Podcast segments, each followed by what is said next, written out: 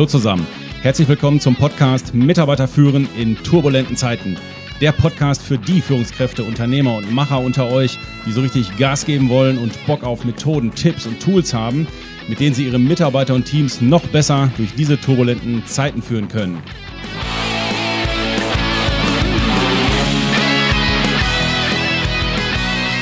Mein Name ist Thomas Pütter und in dieser Folge geht es um das äußerst machtvolle Führungswerkzeug der Rituale. Konkret schauen wir uns an, warum gerade Rituale in Zeiten der Veränderung für Mitarbeiter so wichtig sind, welche Arten von Ritualen es eigentlich so gibt und wie wir Rituale als Führungskräfte so einsetzen können.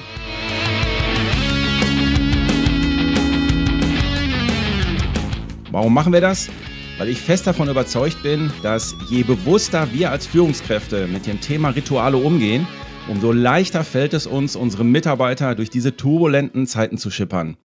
Alltag und Apokalypse, Normalität und Ausnahmezustand reichen sich zurzeit die Hände, alles scheint wie immer und wir wissen, nichts ist wie sonst. Die Zeiten sind wirklich der Veränderung unterworfen und das spüren wir, glaube ich, zurzeit in unseren Betrieben. Deswegen wird das Managen von Ungewissheiten und Unsicherheiten für uns Führungskräfte immer, immer wichtiger. Die Ungewissheit lähmt viele Mitarbeiter und bis Unsicherheiten erstmal zu Gewissheiten geworden sind, das braucht schon mal Zeit. Und wir wissen ja aus dem Change Management, Veränderung braucht Zeit die haben wir halt nicht immer oder die wollen wir nicht immer auch dafür opfern. Aber es braucht nun mal viele, viele Wiederholungen von neuen Dingen, die eingeführt worden sind oder neuen Situationen, die jetzt da sind, damit diese Veränderung akzeptiert werden kann und auch funktioniert. Im Sport und in der Musik ist das völlig normal und akzeptiert. Da ist allen klar, wenn ich das nicht x-mal trainiere, den Elfmeter zu schießen, dann werde ich nicht einer der besten Elfmeterschützen. Das ist völlig klar. Nur bei uns in den Unternehmen, wenn wir eine Veränderung angesetzt haben, wie zum Beispiel Homeoffice oder wir müssen jetzt mehr digital arbeiten oder wir müssen jetzt in neuen Strukturen arbeiten, whatever. Das soll dann in unseren Betrieben nach der Ansage auf einmal sofort funktionieren. Das ist natürlich schwierig. Und die größte Schwachstelle beim Change Management, also beim Umsetzen und Organisieren von Veränderungen, ist die Art und Weise, wie es vom Management, Schrägstrich den Führungskräften umgesetzt wird. Da wird nämlich oft nicht darauf geachtet, dass bei Veränderungsprozessen Emotionen eine ganz entscheidende Rolle spielen. Gibt ja den Spruch aus dem Change Management, wer bei Veränderungsprojekten seine Leute vergisst, der kann sein Projekt vergessen. Und ich glaube, das trifft es ganz gut auf den Punkt. Veränderungen beziehen sich ja häufig auf Prozesse, auf Abläufe, es werden neue Technologien eingesetzt, Strukturen werden geändert und so weiter. Und der Job der Führungskräfte ist jetzt nicht primär eins zu eins diese Abläufe und die Prozesse zu erklären, sondern verstärkt Stabilität auf der Beziehungsebene zu organisieren und zu schaffen. Und dabei können Rituale eine entscheidende Rolle spielen. Ich meine, machen wir uns nichts vor, das kennen wir wahrscheinlich alle als Führungskraft. Wir sagen irgendwelche neuen Dinge an, schreiben Memos, machen großartige Ablaufbeschreibungen oder Prozessbeschreibungen, schicken das dann noch per Memo oder per E-Mail an die Leute rum, hängst noch ans schwarze Brett und sagen so, ab morgen machen wir das und das jetzt hier links rum. Und was passiert? Nix. Nix passiert. Da denkst du, sag mal, stehe ich hier im Wald oder was?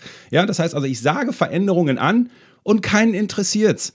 Und das ist dann der Punkt, wo ich sage, okay, äh, nicht so sehr auf der Prozessebene arbeiten, sondern eher mal ähm, mit den Leuten reden und denen die Sachen erklären und die Leute hier bei dieser Veränderung mitnehmen.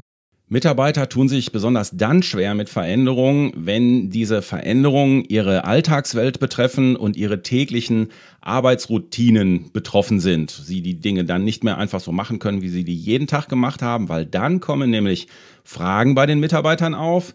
Ja, reicht denn in Zukunft meine Kompetenz aus, dass ich das hier alles noch machen kann? Oder ist vielleicht sogar mit Entlassung äh, zu rechnen? Weiß man ja nicht, werde ich hier überhaupt noch gebraucht? Ne? Oder werde ich vielleicht auch mein Ansehen und meinen Ruf, äh, meinen Titel dadurch vielleicht ein bisschen verlieren oder mein Einfluss wird sinken? Ja, und was ist eigentlich mit meinen persönlichen Entwicklungsmöglichkeiten, die wir ja auch ursprünglich mal im Auge hatten? Ja, ist das jetzt alles äh, obsolet oder kann ich da noch drauf bauen? Ja, und wir wissen ja, wie Mitarbeiter auf Zukunftsangst und Ungewissheit reagieren, nämlich genauso wie sie früher vor ein paar tausend Jahren auf den Säbelzahntiger reagiert haben. Entweder Attacke, Flucht oder Schockstarre. Und Attacke wäre in diesem Fall, also der Angriff wäre, wir gehen in die Schuldzuweisung, wir spielen den Buschfunk an ähm, und wir organisieren vielleicht auch Widerstand. Flucht wäre in dem Fall der Rückzug. Das heißt, die Krankenstände gehen hoch, die Mitarbeiter beginnen so mit der inneren Kündigung und die Schockstarre wäre, dass der Mitarbeiter sich äh, insofern zurückzieht, dass er seine Kommunikation zu seinem Umfeld und zu seinen Vorgesetzten einstellt. Und jetzt geht es schon darum, dass wir als Führungskräfte, ich nenne es jetzt einfach mal so, äh, eine Art gemeinschaftliches Urvertrauen wieder erzeugen, wir wissen ja, Urvertrauen kommt aus Gewohnheiten. Und Dinge wie bisher tun zu können, das gibt dem Leben Stabilität und Vorhersehbarkeit. Und daher ist es wichtig, dass wir als Führungskräfte bei Veränderungen immer das Gegenstück im Blick haben von dem, was sich verändert. Also was ist die Stabilität im Wandel? Was ist das Gewisse in dieser ungewissen Zeit? Und was ist die Ordnung in all dem Chaos, was uns gerade umgibt? Zum Beispiel, ja, die Vertriebsgebiete müssen wir jetzt neu aufteilen, aber was bleibt, die Stabilität ist, die Teamzusammenstellung werden bleiben und auch den Boni werden wir so belassen. Anderes Beispiel, es ist ungewiss, wann wir auf das Umsatzniveau des Vorjahres wieder zurückkommen. Das können wir heute nicht sagen, aber ich kann euch die Gewissheit geben, aufgrund der Kostenstruktur, wie wir sie organisiert haben, ist das Team, wie es jetzt hier ist, sind wir safe, da kann uns nichts passieren. Oder noch ein anderes Beispiel, wenn Sie zum Beispiel sagen, naja, der Umzug in das neue Firmengebäude, der kommt jetzt tatsächlich relativ überraschend, habe ich auch nicht mit gerechnet, aber ich kann euch vergewissern, wir werden es immer lösen, wie wir es bisher gelöst haben. Wir setzen uns mit dem Team zusammen, wir machen einen vernünftigen Plan und dann werden wir auch mehrheitlich kooperativ entscheiden, wer wo in welches Büro kommt und wie wir die Prozesse des Umzugs selber jetzt organisieren. Und um diese Ankerpunkte geht es. Je mehr bewährte Ankerpunkte Mitarbeiter haben, die sie kennen, umso leichter fällt es ihnen, das Neue zu akzeptieren. Und diese Rolle der Ankerpunkte, das können Rituale übernehmen. Sie vermitteln quasi symbolisch zwischen Vergangenheit und Zukunft oder man könnte auch sagen, sie bilden die Brücke zwischen Abschied und Neuanfang. Und das gibt eben dieses Urvertrauen, was wir brauchen. Das schafft Sicherheit durch man könnte sagen, Kontinuität der gewohnten Dinge, wie wir sie tun. Also müssen wir uns als Führungskräfte überlegen, was sind denn eigentlich unsere Unternehmensrituale, was sind denn mögliche Ankerpunkte, die ich bewusst als Führungstool einsetzen kann, damit meine Mitarbeiter hier besser durch diese Veränderung durchkommen. Wenn also zum Beispiel der Seniorchef einmal im Monat durch die Firma gegangen ist und mit einzelnen Mitarbeitern gesprochen hat, wenn der Chef zu einer Mitarbeiterversammlung immer eine Kiste Bier mitgebracht hat oder wenn man in Meetings ein Euro in Sparschwein schmeißen musste, wer zu spät kommt oder sowas. Das sind so kleine Gesten, das sind so kleine Rituale. Da muss ich dann darauf achten, dass die auch im Sinne der Kontinuität weiter zelebriert werden. Das waren jetzt gerade vielleicht nicht die allergeilsten Beispiele für coole Rituale. Aber mir ist nur wichtig, dass wir verstehen, Rituale sind symbolisch aufgeladen und das sind so kollektive Momente, wo zentrale Werte des Unternehmens sichtbar werden und auch gelebt werden. Das gibt den Mitarbeitern Halt. So, damit jetzt mal ein bisschen mehr Fleisch an Knochen kommt, habe ich jetzt mal die Rituale in vier verschiedene Kategorien einsortiert und möchte euch die mal kurz vorstellen. Das hat mir auch ein bisschen geholfen, das ganze Thema so ein bisschen zu sortieren. Erste Kategorie sind Rituale der Gemeinschaft. Hier geht es darum, dass Zusammengehörigkeit demonstriert wird und die Einigkeit beschworen wird. Das kann sich dann so äußern, dass zum Beispiel in einem Unternehmen gesagt wird, ja, wir sind ja hier eine große Familie, so sehen wir uns hier. Bei dem Autobauer Audi heißen die Mitarbeiter dann auch alle schön brav Audianer. Damit soll halt auch so ein bisschen diese Zusammengehörigkeit demonstriert werden. Auf Betriebsfeiern werden dann die Firmengründer oder andere Helden der Firma ja fast schon präsentiert, indem sie dann in einem besonderen Licht stehen, eine tolle Rede halten oder auch jeden Mitarbeiter per Handschlag begrüßen. Wichtig bei diesen Ritualen der Gemeinschaft sind auch die Stories, die aus der Firmentradition immer wieder heraus erzählt werden, ob jetzt was dran ist oder nicht. Zum Beispiel bei Jeff Bezos von Amazon wird ja immer noch erzählt, der hat ja nur so einen ganz alten Schreibtisch, der hat sich da nur so eine Tür auf zwei Böcke gelegt. Ja, ihm geht es ja darum, dass man spart. Warum? Die Tür tut's doch. Also ob die Story jetzt stimmt oder nicht, egal, aber das sind diese Geschichten, die in den Firmen immer wieder erzählt werden und den Wert ausdrücken, in dem Fall Sparsamkeit ist wichtig. Bei Ritualen der Gemeinschaft wird auch immer auf die historischen Wurzeln hingewiesen. Wir waren die Ersten, die damals oder wie, seit 200 Jahren machen wir für unsere Kunden tralala. Also irgendwelche Geschichten werden da erzählt, um dann aber auch den Wert, der dahinter steht, das heißt, wir haben immer schon tricky Situationen gelöst oder wir waren immer schon die Besten im Kundenservice, whatever. Also diese Werte, die dahinter stehen, die versucht man dann dadurch in die Zukunft zu projizieren. Zusammengefasst für die erste Kategorie, die Rituale der Gemeinschaft, könnte man sagen, hier geht es so um das Thema Nestwärme und gemeinsamer Stallgeruch. Und die Frage stellt sich jetzt für euch, welche Stories erzählt ihr denn so in euren Unternehmen? Oder welche Stories werden erzählt? Welche sollten vielleicht nicht mehr erzählt werden, weil die sind irgendwie scheiße und die will auch keiner mehr hören und da rollen alle mit den Augen. Stories geben den Mitarbeitern wirklich Halt und jetzt ist es wirklich so, na, erzählt man sich bei euch, ja, ich habe damals auch in der Garage angefangen und heute so und so. Also was sind die Stories, die ihr in eurem Unternehmen zurzeit erzählt? Macht man Soll- und Ist-Abgleich. Das ist auch eine spannende, ähm, ja, ein spannender Workshop für Führungskräfte untereinander. Zweite Kategorie der Rituale sind die Abschieds- und Übergangsrituale. Diese Rituale werden verwendet bei Wendepunkten im Leben von Mitarbeitern. Hier kommt es natürlich darauf an, dass die sehr würdig sind und hier muss man auch aufpassen. Hier sind häufig sehr viel Emotionen im Spiel. Da muss man drauf achten als Führungskraft. Und hier geht es so um Dinge wie Beförderungen, Versetzungen, wenn Mitarbeiter in Rente gehen. Das heißt, was lasse ich mir hier für Abschiedsrituale oder Übergangsrituale einfallen? Nehmen wir mal nur das Thema Versetzungen. Das ist eine total geile Steilvorlage, um bei den Mitarbeitern Emotional Touchpoints zu schaffen und wirklich Credits zu kriegen. Ich hatte jetzt gerade einen Fall bei einem Unternehmen, was wir betreuen. Da haben wir auch gesagt, wie organisieren wir das? Und da ging es darum, dass die hatten verschiedene Filialen und in einer Filiale ist ein neuer Filialleiter eingesetzt worden und hat das quasi von einem anderen übernommen. Und da haben wir einen Staffelstab Übergabe organisiert. Das heißt, das Unternehmen hat einen Staffelstab gekauft, hat ihn gravieren lassen, schön mit Datum und so. Dann haben wir eine kleine Zeremonie gemacht, ein kleines Ritual, wo der alte Filialleiter dem neuen Filialleiter den Staffelstab offiziell übergeben hat mit Fotos und Säckchen und so weiter. Und das war der Moment, wo das alte Team in Anführungsstrichen loslassen konnte und der neue Filialleiter begrüßt werden konnte. Und das hat wirklich auch emotional eine Wirkung gehabt, weil das Team hat hinterher tatsächlich gesagt, jetzt können wir den alten loslassen und das neue zulassen. Vorher war das ein bisschen schwierig für uns. Auch das Thema Beförderungen, das kann man super nutzen, um eine Intronisation als Zeremonie aufzusetzen. Das hört sich jetzt ein bisschen groß an, aber hallo, das ist es doch auch. Das ist immer auch für das Team und den, der befördert wird.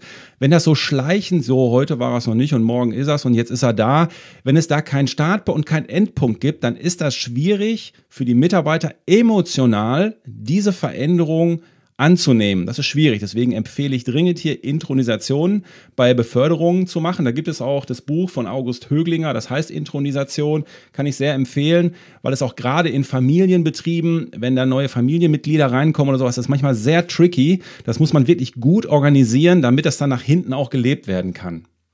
Auch wenn Mitarbeiter im Guten das Unternehmen verlassen, wenn sie zum Beispiel in Rente gehen oder es andere Gründe gibt, die durchaus positiv sind, es geht darum, bei diesen Abschieds- oder Übergangsritualen in vollem Bewusstsein all dessen Abschied zu nehmen, was gut gelungen ist.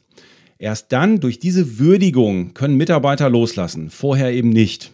Vergesst nie, wir machen die Trauerfeiern auch nicht für den, der geht, sondern wir machen die Trauerfeier am Ende für die, die noch da sind. Ich habe hier noch ein cooles Beispiel, was wirklich zeigt, wenn man sich bewusst mit dem Thema Rituale auseinandersetzt, wie leicht dann die Dinge manchmal gehen können. Das Beispiel ist, wir hatten eine Firma, die musste aus finanziellen Gründen zwei Projekte beenden. Und das war insofern schwierig, weil an beiden Projekten haben natürlich Mitarbeiter schon eine längere Zeit gearbeitet und jetzt musste, mussten diese Projekte gekappt werden. Da war natürlich die Stimmung auf dem Boden. Das fanden die Mitarbeiter natürlich nicht so gut. Die Mitarbeiter, die sind im Unternehmen geblieben, die konnten in andere Bereiche übertragen werden, aber es ging um das, was sie geleistet haben innerhalb ihrer Projekte. So, dann kurz überlegt, okay, was können wir denn jetzt hier machen im Sinne der Rituale, damit es den Mitarbeitern leichter fällt? Und dann kam die Idee, ey, weißt du was, lass uns eine Termination Party machen. Die Idee war geboren, also eine Termination Party für die Projekte, die jetzt eingestampft werden. So, und dann hat man sich genau überlegt, wie können wir jetzt damit umgehen, damit das emotional von den Mitarbeitern mitgetragen wird. So, und das sind folgende vier Punkte, haben dann am Ende zum Erfolg geführt. Erstens haben die Chefs mal ausführlich erläutert, wie diese Projekte im Gesamtkontext zum Unternehmen gestanden haben und warum sie sich dafür entschieden haben, gerade diese Projekte zu kappen. Also hier war erstens volle Transparenz und zweitens haben es die Chefs selber gemacht. Das war schon mal mega. Zweiter Punkt war, die bisherige Arbeit dieser Projekte wurde explizit von den Chefs gewürdigt. Dritter Punkt, es wurde aufgezeigt, was die Projekte für die Firma bedeutet haben, also was sie Gutes bewirkt haben und wie sich das in welchen Bereichen jetzt positiv äußert. Und der vierte Punkt war, schlicht und ergreifend, das war der Partyteil, wo man gesagt hat, okay, jetzt machen wir hier auch noch ein bisschen Party, jetzt gibt es noch nettes Essen und so weiter. Also auch hier unter großer Würdigung dessen, was man erreicht hat, Abschied genommen und dann lief das eigentlich ganz gut. Ich kenne das noch in etwas kleinerer Variante. Ich weiß nicht, wer von euch schon mal in so Eissportzentren war und oder früher mal Eishockey gespielt hat. Wir haben früher Eishockey gespielt und am Ende der Eishockey-Saison, dann gab es die sogenannte Eisabbruchparty. Das heißt, am letzten Tag, am letzten Spieltag, da konnten alle kommen und da hat jeder einen Hammer mitgebracht, eine Axt mitgebracht, einen Stock mitgebracht und dann wurde gemeinsam quasi das Eis zerhämmert. Und das war dann der Abschied der Saison. Das war auch ein Ritual, das Eisabbruch-Party-Ritual.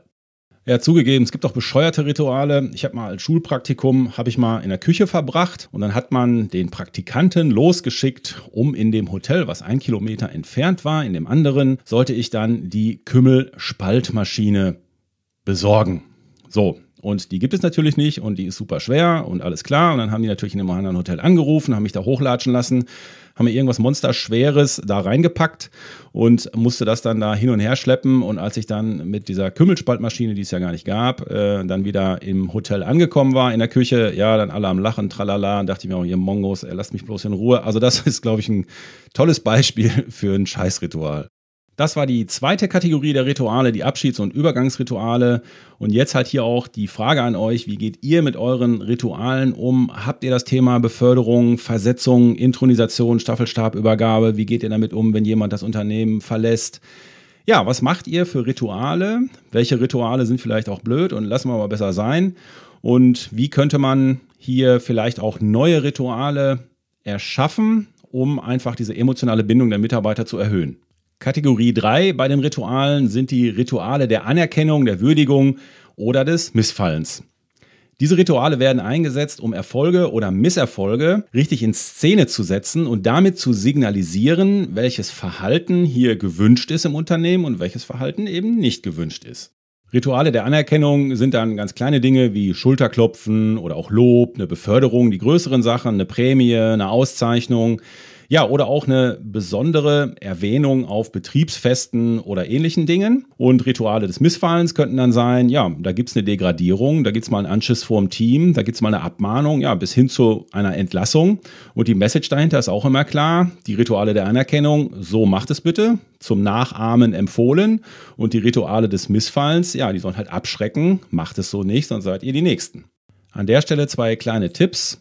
Gerade neue Rituale, die sich auf, auf die Veränderung beziehen, die machen total Sinn. Das heißt, ihr habt eine Veränderung eingeläutet bei euch im Unternehmen und jetzt sind da die ersten Früchte zu sehen. Das sind diese kleinen Erfolge, die man sofort dann nutzen kann im Sinne eines Rituals. Macht irgendein Ritual und sagt, guck mal hier, das haben wir jetzt geschafft und jetzt machen wir das und das.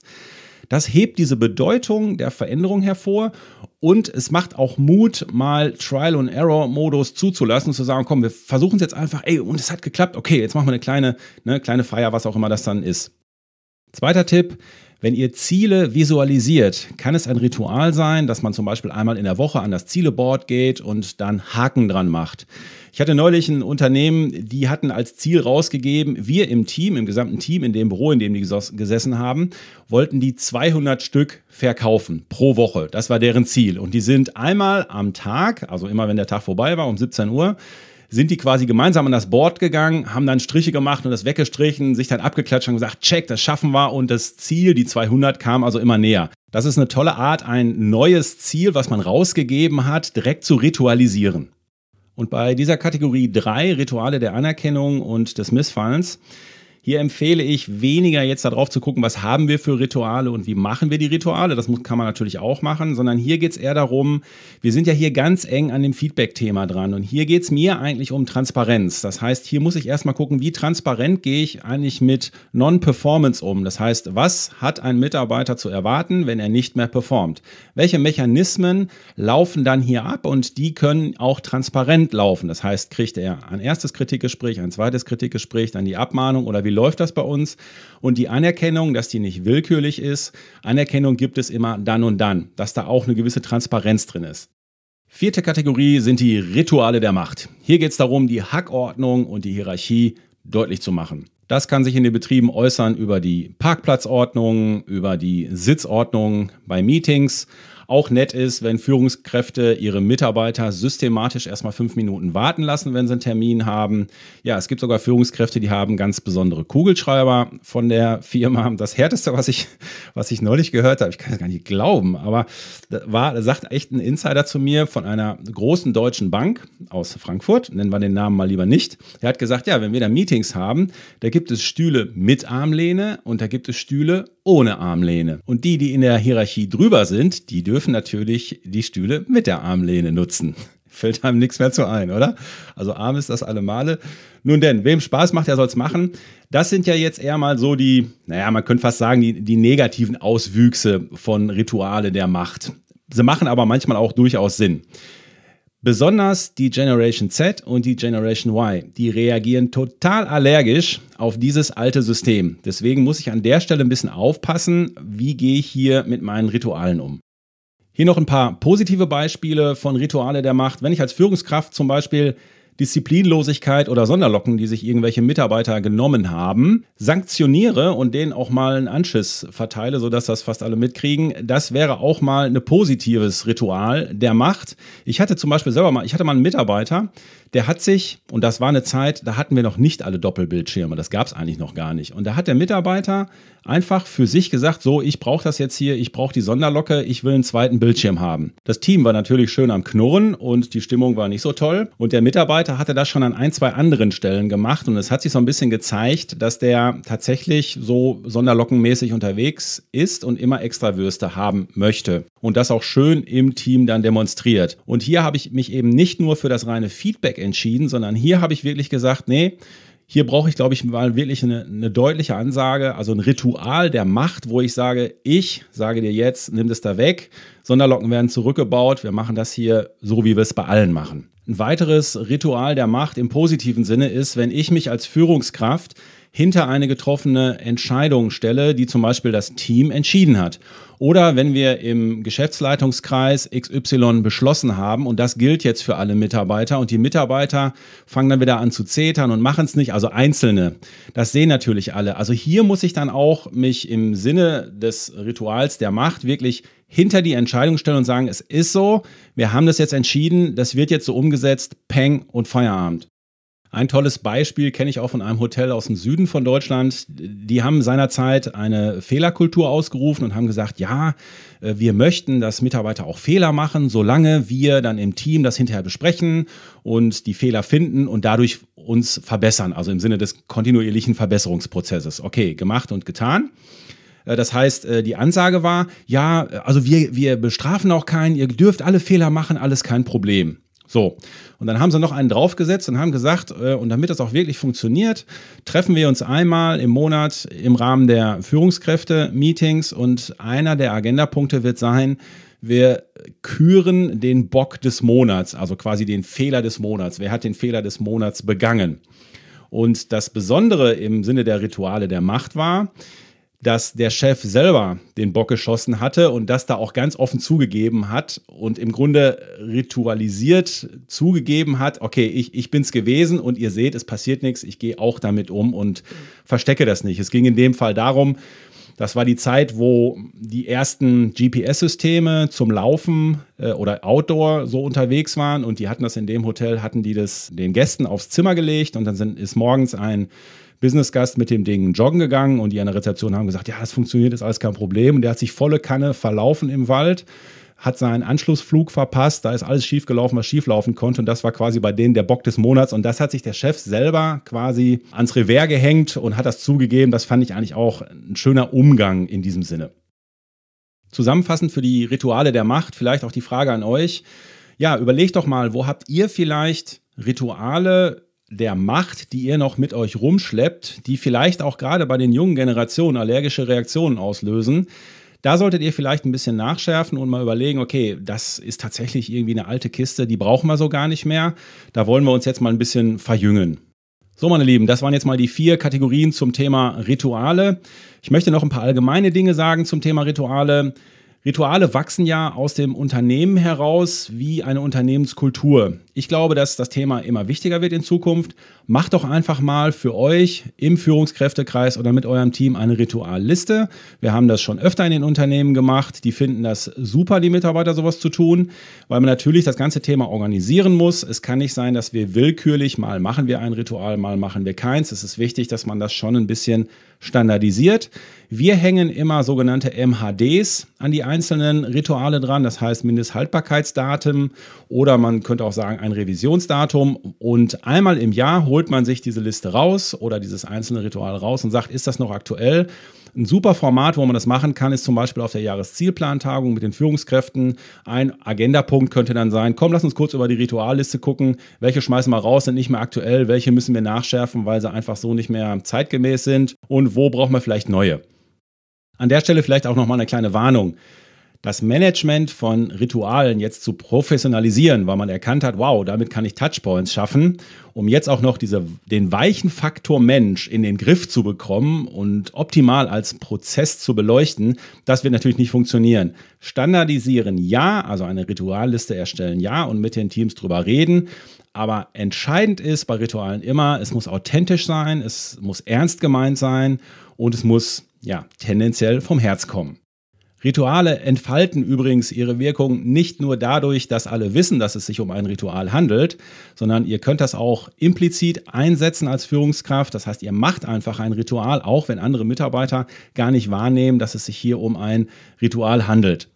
Entscheidend bei Ritualen ist, dass sie persönlich durchgeführt werden. Es hat ja nun mal was mit dem Teilen von Momenten zu tun. Und daher kann man Rituale auch nicht gut delegieren, es hat ja nun mal Symbolcharakter und daher ist es ein symbolischer Akt, wenn die Führungskraft oder der Chef das selbst macht. Neben all den ganzen Führungstechniken und Methoden gehören Rituale zu den einfachsten und wirkungsvollsten Tools, um dem Mitarbeiter zu sagen, hey, I care for you, du bist mir eben gerade nicht egal. Und oft sind es doch die kleinen Rituale des gesunden Menschenverstandes, die, wenn sie ehrlich gemeint sind, die größte Wirkung haben. Ist es nicht die von Hand geschriebene Geburtstagskarte, die ich dann persönlich als Führungskraft mit ein paar netten, warmen Worten und einem Lächeln dem Mitarbeiter in die Hand drücke? Oder der Jubilar, der geehrt wird, weil er schon zehn Jahre für unser Unternehmen arbeitet? Oder das kleine Ritual, was wir mit der Kollegin machen, die in Elternzeit geht und an ihrem letzten Arbeitstag mit dem Team gemeinsam in den Garten gehen, Luftballons austeilen und das Team bitten, hey, schreibt doch mal jeder Grad einen kleinen besten Gruß für die Kollegin auf den Luftballons und dann lassen wir alle gemeinsam den Luftballon fliegen.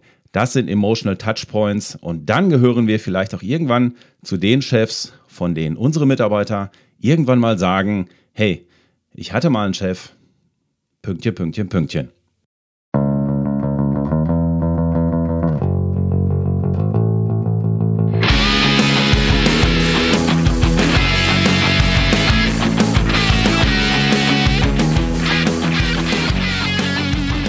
In diesem Sinne sind wir für heute mit dem Thema Rituale durch. Ich hoffe, ich konnte euch etwas dafür sensibilisieren als Führungskraft, dass Rituale wirklich ein machtvolles Werkzeug sind, was den Mitarbeitern Kraft und Durchhaltevermögen gibt in diesen turbulenten Zeiten.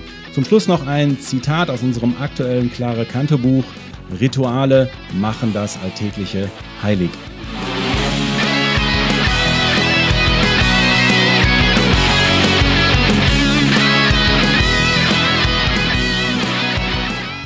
Und hier der Aufruf zum Schluss. Wenn ihr die Welt verbessern wollt, dann pflanzt einen Baum oder holt euch ein Insektenhotel und stellt das auf euren Balkon oder in euren Garten. Wenn ihr die Arbeitswelt verbessern wollt, dann teilt unbedingt diese Folge. Damit helft ihr mit, dass durch die Macht der Rituale auch andere Führungskräfte ihre Mitarbeiter noch besser durch diese turbulenten Zeiten führen können. Am besten aber macht ihr alles zusammen. Bitte auch diesen Podcast-Kanal abonnieren. Weitere Infos zu mir gibt es unter www.denk-neu.com. Ich bin für heute weg. Ich wünsche euch was. Euer Pü.